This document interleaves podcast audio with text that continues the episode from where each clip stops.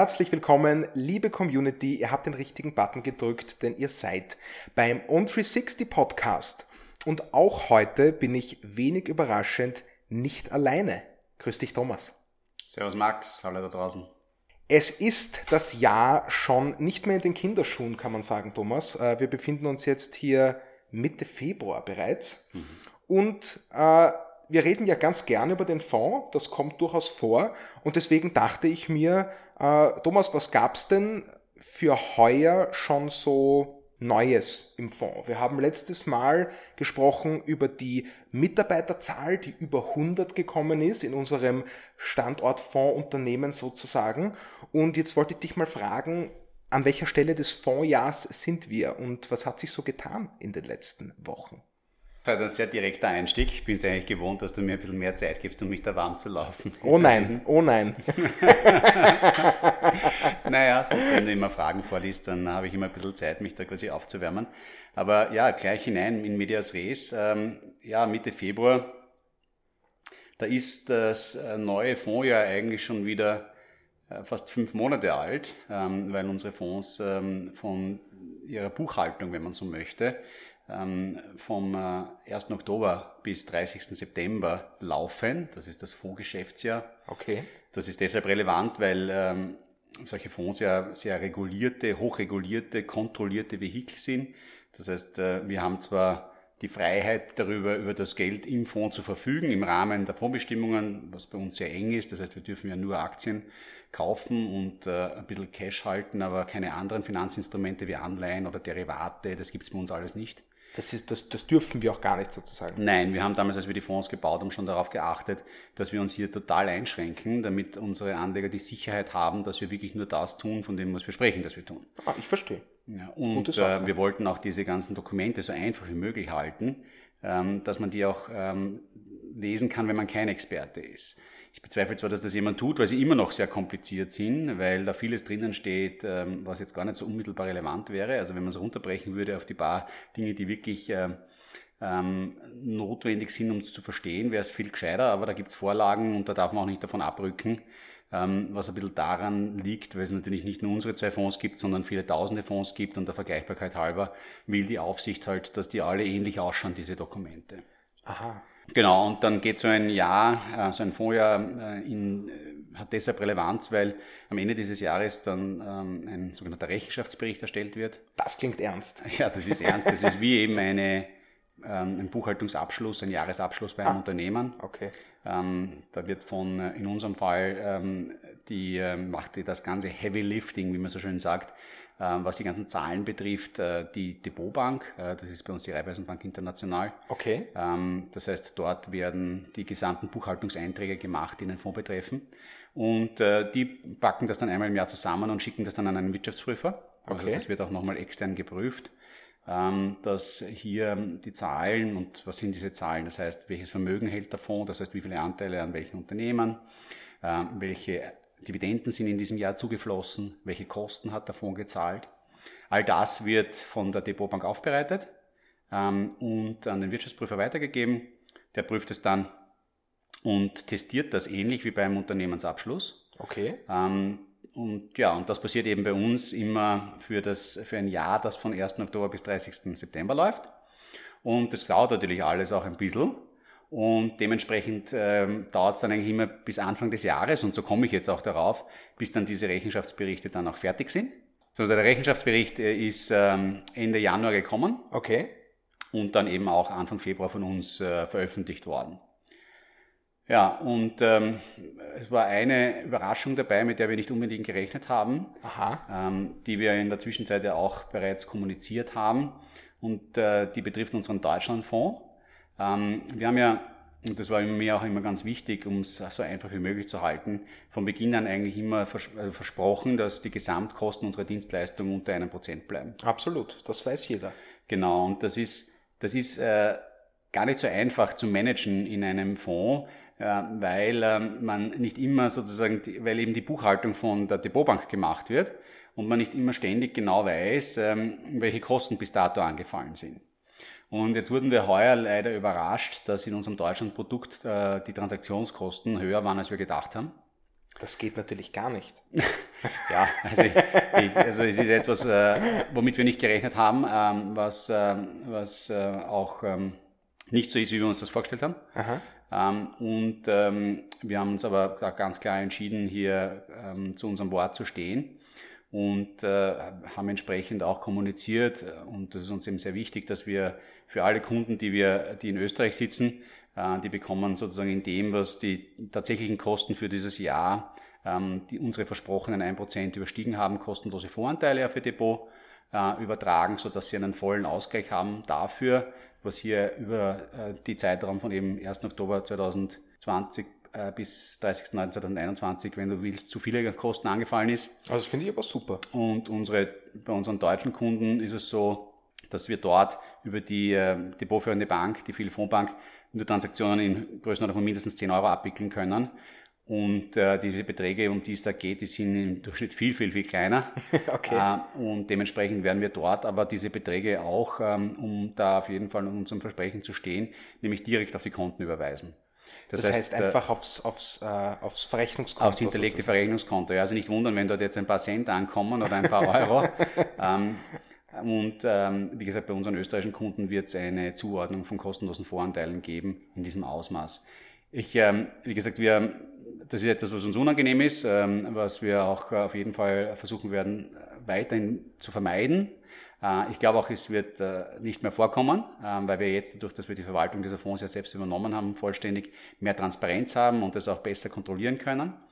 Aber am Ende des Tages ist es auch kein Riesenthema. Also wir sprechen insgesamt über äh, Kosten von ungefähr 10.000 Euro. Aufgerechnet auf alle Investoren. Ja, richtig. Ja. Es ist halt okay. am Ende des Tages die Fee, die wir verrechnen, jetzt alle, allgemein nicht so hoch, ja. ähm, sodass das, was hier ähm, an zu viel ähm, angefallen ist an Kosten, jetzt auch keine großen absoluten Summen sind.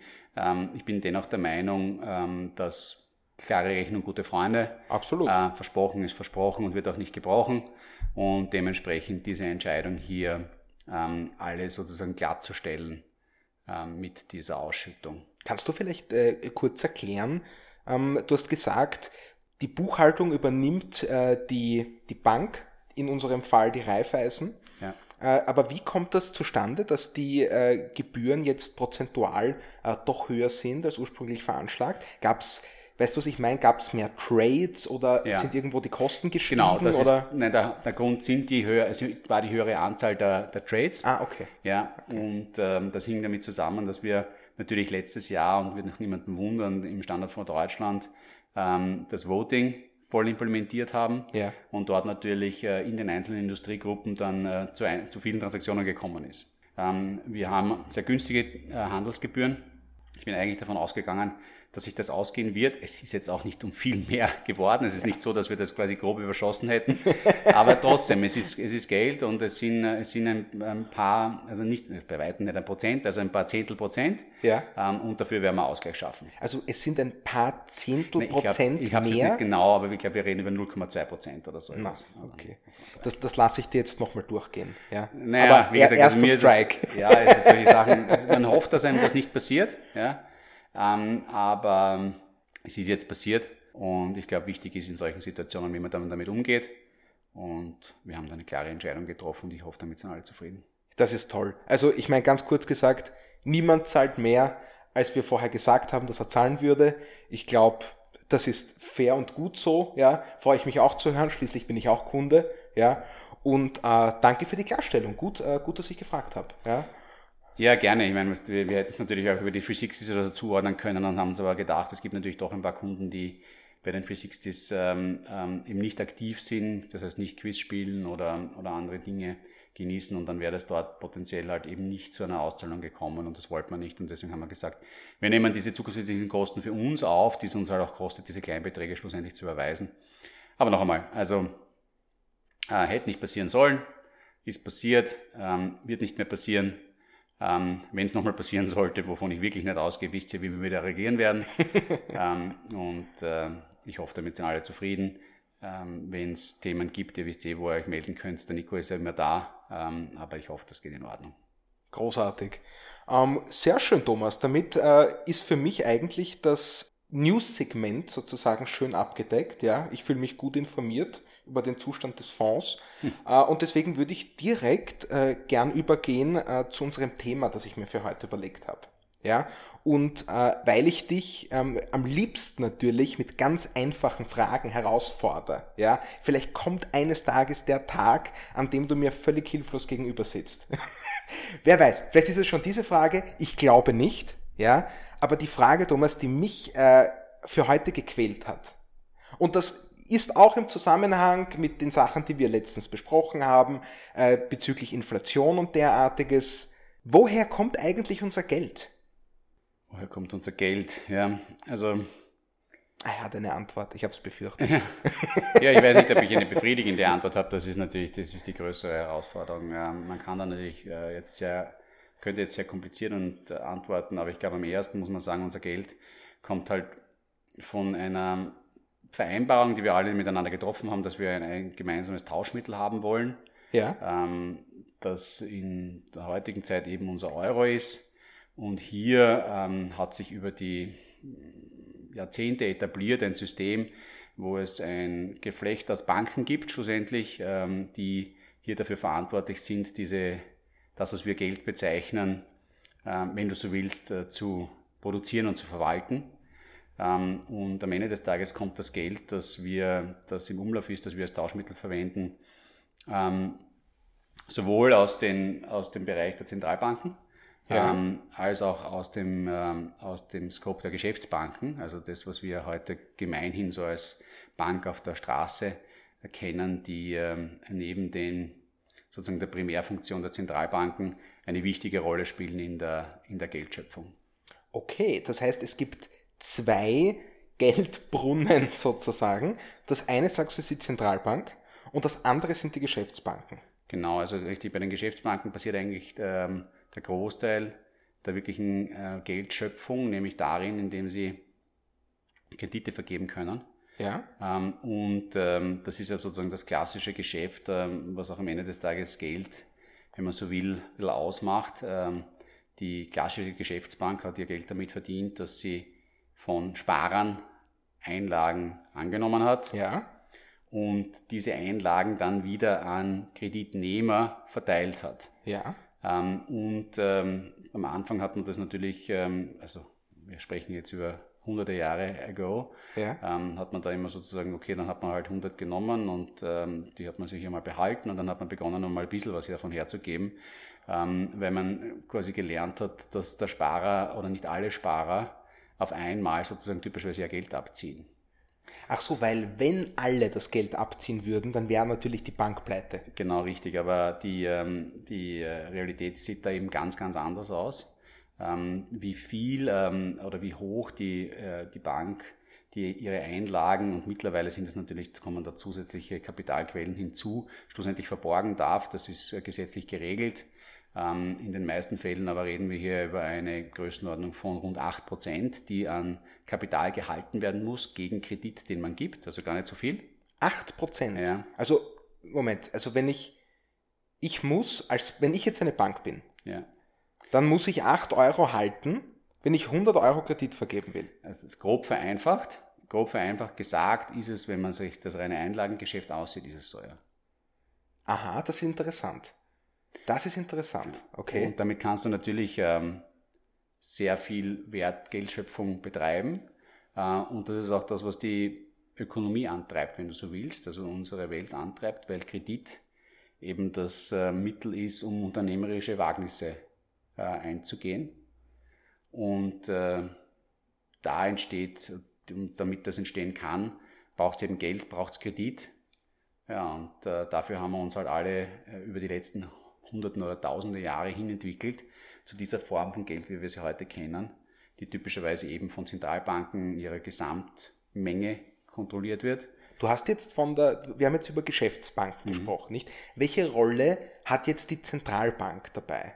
Da gibt es eben auch ähm, Abhängigkeiten davon, sozusagen, welche welches Pouvoir eine Geschäftsbank bei der Zentralbank hat. Die Zentralbank ist sozusagen der Geldborger des letzten Resorts, wie man sagt, quasi auf der Last Resort, also dort, wo man zuletzt hingeht. Ja. Der kann Liquidität den Banken geben, wenn sie sie brauchen. Da können sie sich ausborgen, wenn man so will. Ja. Also die Geschäftsbanken nehmen einfach einen Kredit bei der EZB. Ja, also EZB, äh, Österreichische Nationalbank, das ist eine komplexe Struktur, wer Aha. schlussendlich bei wem und äh, wie das gemacht wird. Tatsächlich muss ich da auch sagen, also das theoretisch läuft das so, wie das dann tatsächlich in der Abwicklung passiert. Das ist eine sehr komplexe Frage, die ein Banker besser beantworten kann als ich. Im Übrigen kommt der Begriff Banker von ähm, davon, dass äh, in, den, in den Anfängen des äh, Kreditgeschäfts ähm, die diejenigen, die Kredite verteilt haben, eben auf ihren Bankhallen gesessen sind, in typischerweise abgeschlossenen regionalen Bereichen, weil die Kreditvergabe lange Zeit ähm, vor allem moralisch ähm, sehr beschränkt war.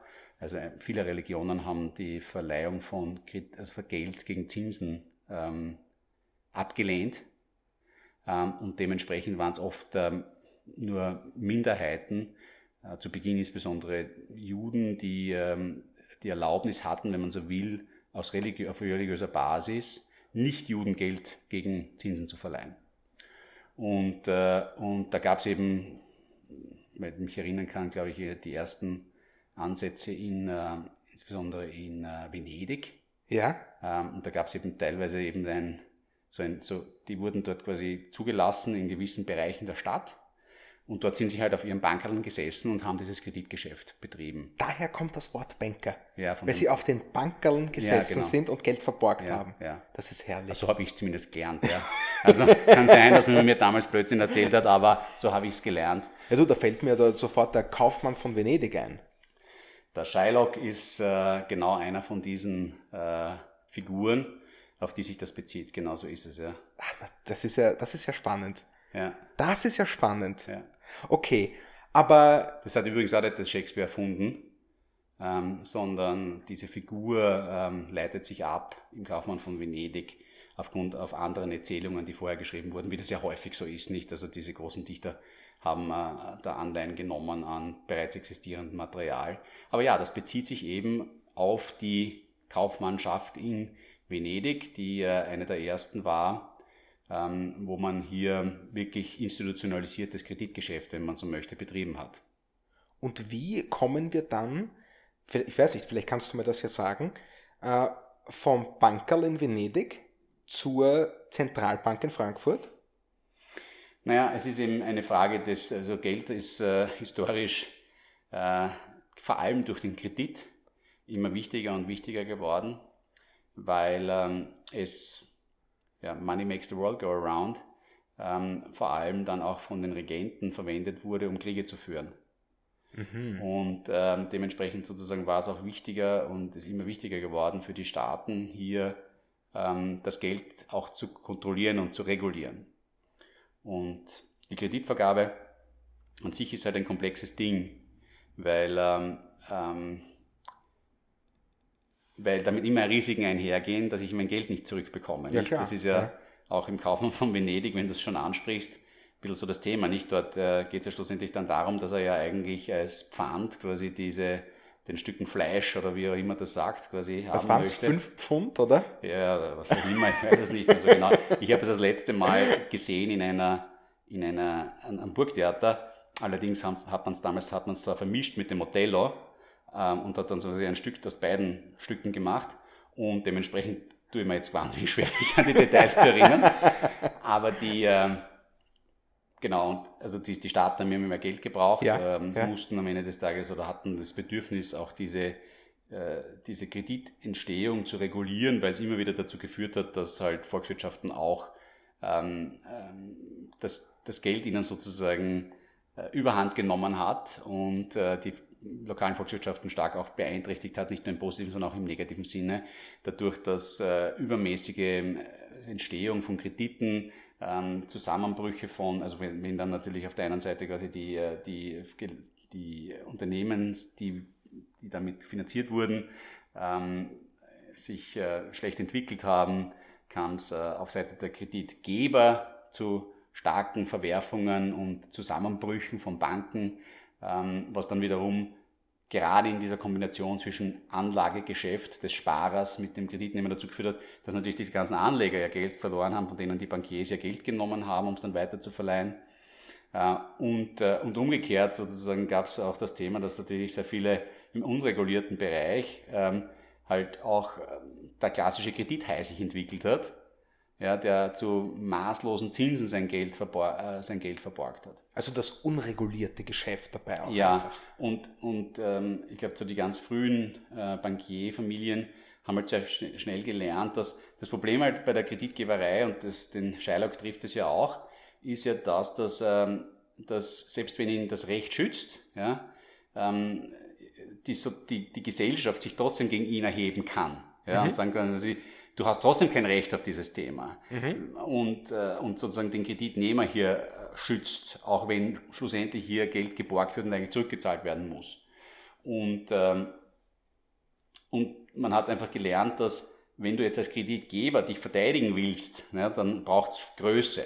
Und so sind diese frühen Bankhäuser größer und größer und größer geworden und wurden halt immer mehr zu bestimmenden Faktoren im, äh, im staatlichen, im staatlichen Gebilde. Also ich meine, ich glaube, die Medicis und so sind da den allermeisten hier ein Begriff, die im Wesentlichen ähm, Florenz und wahrscheinlich weite Teile ähm, der Toskana damals einfach das alles entschieden haben, ja, weil sie eben die Macht über das Geld hatten. Ja, also das war sozusagen, äh, kann man das so sagen, dass da, ich, wie, wie, du sagst, nicht, also die Toskana, da Florenz, Siena, äh, San Gimignano, glaube ich nicht, also das waren doch so die ersten kapitalistischen Zentren eigentlich. Und das war das auch wegen der Geldschöpfung der Fall? Naja, ich glaube, das, glaub, die Geld, das, die Geld, das Geld ist quasi, der, kam, kam nachdem der Handel dort war. Ah, okay. Der Handel hat das Geld äh, sozusagen ähm, benötigt. Ja, ja. Ähm, weil es einfach das Tauschen viel einfacher macht. Ja. Weil äh, so in die alten Gesellschaften, da hat man halt quasi Waren gegeneinander getauscht und äh, Geld ist eigentlich nichts anderes als ein standardisierter Tauschwert. Ja. Das ist natürlich ein ganz wichtiger Punkt. Stimmt, wenn wir schon beim, bei der Historie sind, gell? Ja. Äh, es ist einfach ein standardisierter Tauschwert, damit man nicht hier merkwürdige Tauschgeschäfte äh, ähm, machen muss. Ja, und, ähm, und es war dann auch ganz wichtig, also zurückzukommen, wie sich das alles entwickelt hat, die, weil ich vorher beschrieben habe, also da hat es natürlich eine, eine, eine, eigene Welt hat sich entwickelt rund um diese Kreditgeber, diese Bankiers, die auf ihren Bankern gesessen sind. Es kam zu immer, immer stärkeren Abhängigkeiten der Staaten im Rahmen der Kriegsführung. Ähm, Im Übrigen gibt es auch eine interessante sozusagen Side Note ähm, wenn man über Bankiers spricht und die Entstehung des Geldes, dann äh, kann, kommt man eigentlich nicht ohne den Namen Rothschild aus.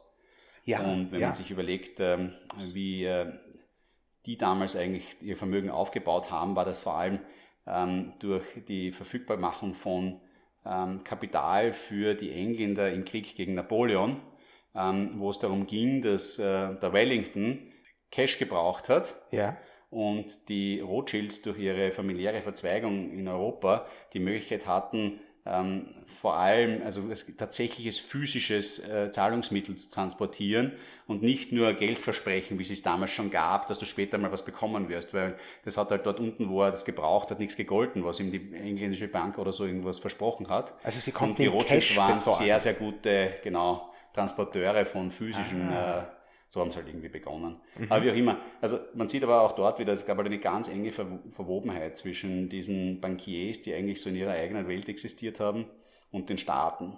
Und ich glaube, es war eben, das ist dann fast eine natürliche Entwicklung, dass irgendwann mal der Staat dazu migriert, zu sagen quasi, ich muss da mehr davon selber unter Kontrolle bekommen, um am Ende des Tages eben diese Auswüchse, die durch ähm, ähm, den Kapitalismus, äh, der dazu neigt, äh, aus unterschiedlichen Gründen, zu starken Wellenbewegungen ähm, ähm, zu, jetzt. Einzu, einzudämmen.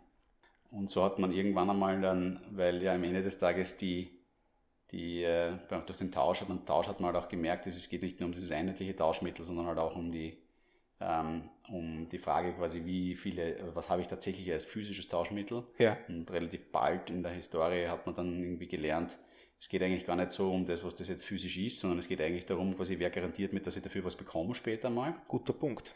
Ähm, und, äh, und so wurde Geld dann sozusagen immer stärker entkoppelt vom physischen Wert dessen, was man als Tauschmittel verwendet hat, hin zum Vertrauen in die Person, die halt das, was man als Geld bezeichnet hat, im Hintergrund garantiert hat, dass das einen Wert hat. Und, da äh, sprichst du doch jetzt eigentlich vom Goldstandard, oder? Naja, nicht nur vom, also das ursprünglich hat man dann dieses Vertrauen gerechtfertigt als Staat, indem man gesagt hat, na, wir haben im Hintergrund hier äh, Goldreserven, ähm, und ähm, du kannst quasi deinen US-Dollar ähm, zu einem vorbestimmten Eintauschverhältnis immer auch gegen Gold tauschen. Ähm, das wurde aber dann zum, ähm, ich kann ehrlich gesagt den Tag nicht mehr genau sagen, unter wen das war, äh, schlussendlich dann aufgehoben, weil es eben zu einer Stagnation der Geldmenge geführt hat.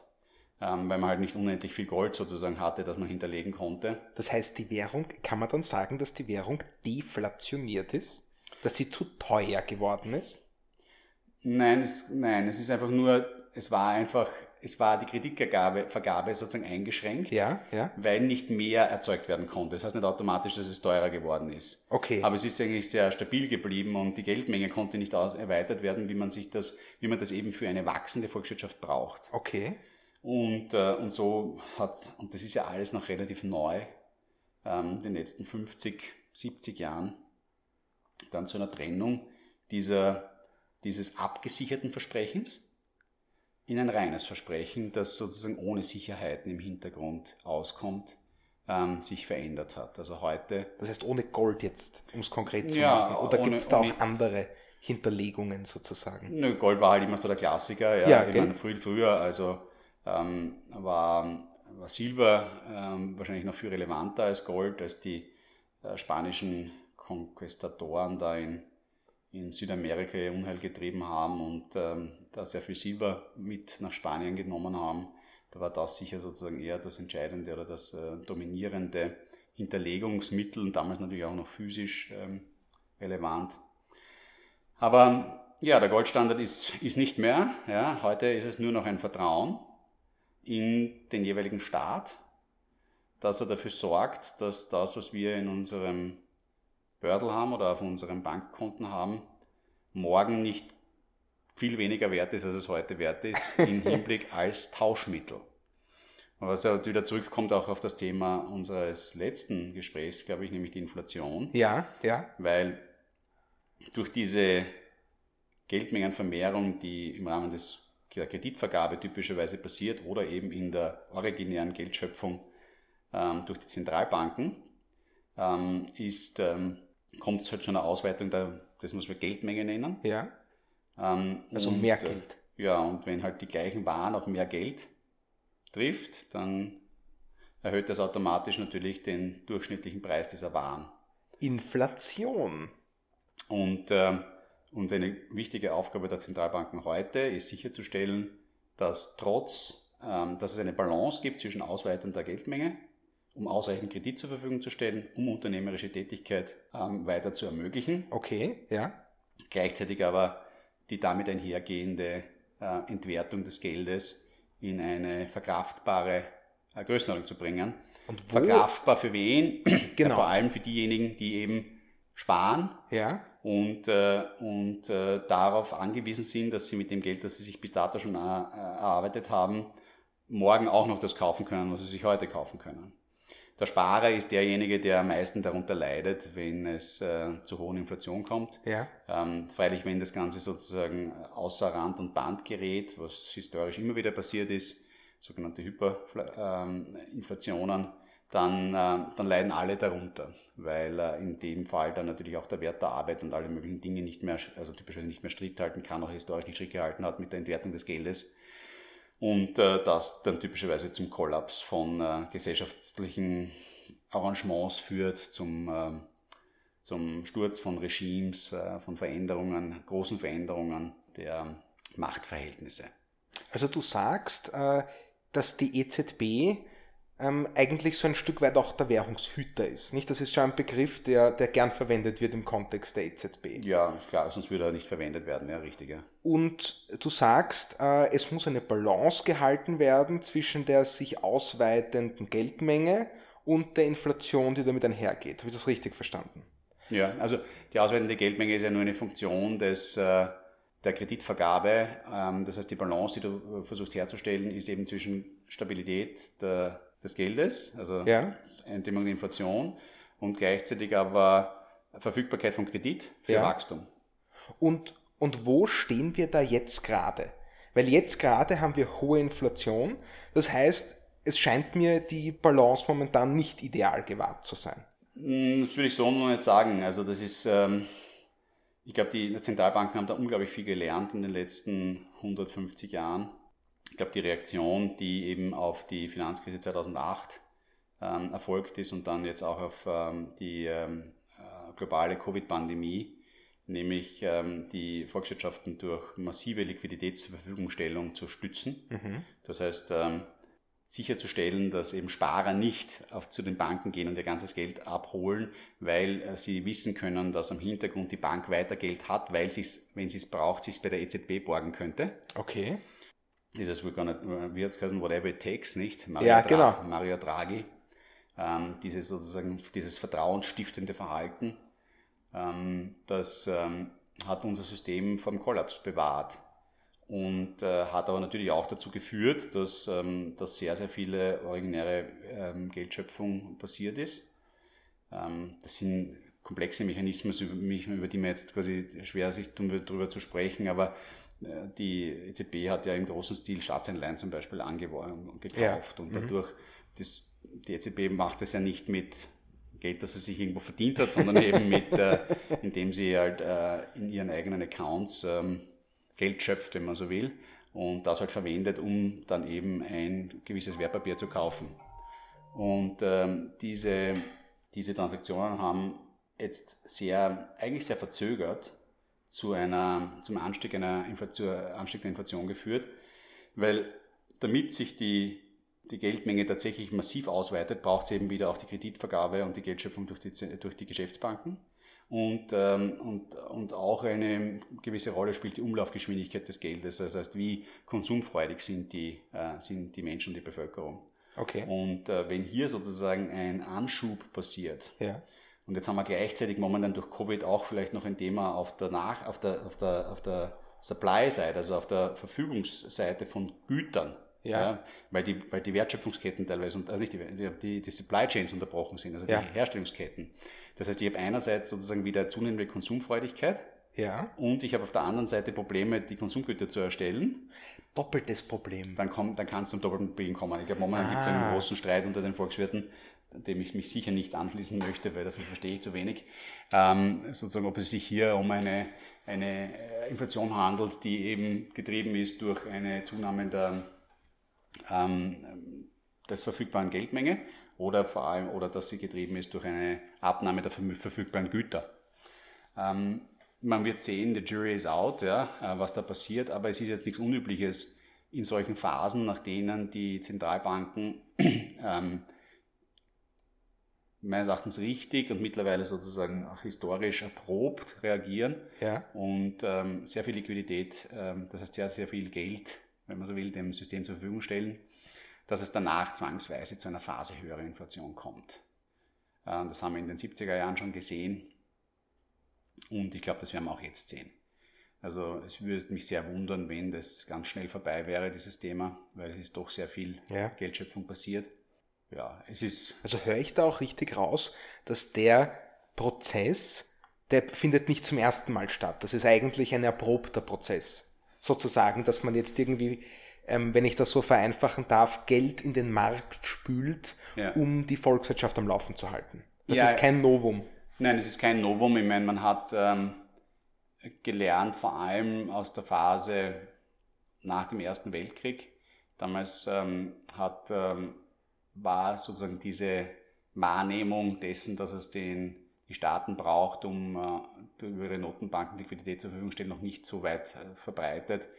Und das hat halt dann zu dieser sehr schwierigen Nachkriegszeit geführt, insbesondere hier in Europa, ähm, und äh, zu schweren ähm, ökonomischen Krisen, ähm, zu die letztendlich auch den Boden Depression für den, den Zweiten USA. Weltkrieg geebnet haben, nicht? Genau, richtig. Und, und dann langsam hat sich aber vor allem, ich meine, da gibt es bekannten Namen, schon Maynard Keynes und so, ähm, einfach eine volkswirtschaftliche Lehre herausgebildet, die gesagt hat, dass quasi als Reaktion darauf eigentlich Liquidität ähm, zur Verfügungstellung ähm, die angemessene Reaktion ist.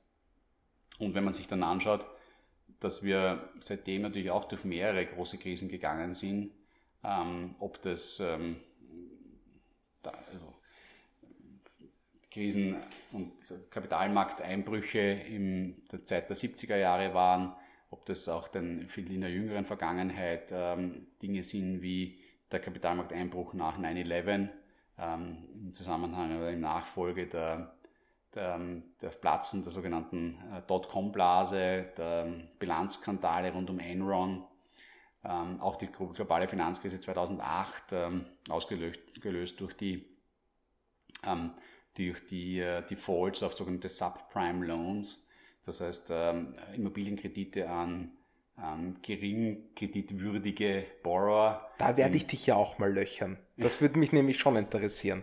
Da scheinst du was zu wissen. Das ist wahnsinnig spannend, vor allem die Art und Weise, wie man diese Kreditrisiken auf der, im globalen Finanzmarkt verteilt hat über sogenannte äh, Credit-Linked Obligations äh, in Form der Securitization. Da kommen jetzt sehr viele Spezialbegriffe. Aber tatsächlich ist das etwas, was mich lange fasziniert hat, weil es einfach ein bisschen wie äh, finanzielle Alchemie ist. Aber wie auch immer, ähm, da sind unglaubliche äh, Herausforderungen entstanden, weil sehr viel Geld äh, im Ende des Tages von einem Tag auf den anderen eigentlich verschwunden ist, weil es investiert war in nicht nachhaltige Projekte. Mhm. Und die globale Weltwirtschaft hat sich eigentlich immer sehr, sehr schnell von diesen Krisen erholt. Ja. Wahrgenommenerweise, wir sind auch in keine wirkliche Great Depression verfallen. Wir hatten natürlich Jahre, in denen es volkswirtschaftlich auch schwieriger war. Aber wenn man sich natürlich, wenn man sich so gefühlt, jetzt war ich jetzt nicht Teil, Gott sei Dank muss man sagen, ähm, der Bevölkerung in den Zwischenkriegsjahren. Ja. Aber ja, also so richtig schlimm hat sich jetzt nicht angefühlt, nicht? Also quasi so auch 2008 und so diese Dinge. Ne? Es war schon ein Schock, aber es, es, es, wurden, es, wurden, keine Lebensmittelmarken ausgegeben, genau, nicht? Also genau, genau, genau. Das heißt, und, äh, und das heißt, jedes Mal ist dieser Prozess einhergegangen mit einer äh, mit einem hohen Ausmaß an, äh, an Geldschöpfung durch die Zentralbanken und äh, dann später halt auch wieder, wenn, als die Wirtschaft dann angelaufen ist, ähm, in Form der Kreditvergabe durch die Geschäftsbanken. Thomas, äh, du wirst schockiert sein, aber tatsächlich ist unsere Gesprächszeit schon wieder rum. Ja, ich weiß nicht, ob ich heute irgendwas gesagt habe, was irgendwie nachhaltig hängen bleiben kann. Du bist so kritisch, ich habe sehr viel gelernt heute. Ach so, ich ich, ich habe sehr viel gelernt. Äh, es, es hat mir auch einen riesen Spaß gemacht und ich, du weißt, ich bin gezwungen auf diesen Blick auf die Uhr, selbstverständlich, weil äh, wir können das nicht vier Stunden lang machen, was vermutlich passieren würde, ja. was mir auch gefallen würde, aber die Regeln sind hart. Und deswegen äh, danke Thomas, dass du dir heute wieder die Zeit genommen hast. Ich weiß, momentan ist auch wieder sehr viel zu tun. Äh, es war ein Riesenspaß. Ich freue mich jetzt schon aufs nächste Mal. Ich hoffe, euch hat es mindestens genauso gefallen wie mir, wenn nicht noch viel, viel mehr. Äh, folgt uns auch gern, ich wiederhole es nochmal, auf, äh, auf Spotify, auf Apple Podcasts. Wir freuen uns sehr, weil dann verstehen wir auch, was ihr gern hört, was euch interessiert, auch was euch weniger interessiert natürlich. Am allerliebsten ist uns aber immer euer direktes Feedback. Ja, und ihr kennt die Kanäle, äh, über die ihr euch an uns wenden könnt, sei es kommentieren, sei es in den Chat schreiben, was auch immer. Wir nehmen alles gerne an. Äh, danke dafür. Und äh, damit bleibt uns auch nur noch zu sagen, Thomas, äh, guten Morgen, äh, schöne Mittagspause oder gute Nacht, äh, je nachdem, wann ihr das hört. Ciao. Ciao.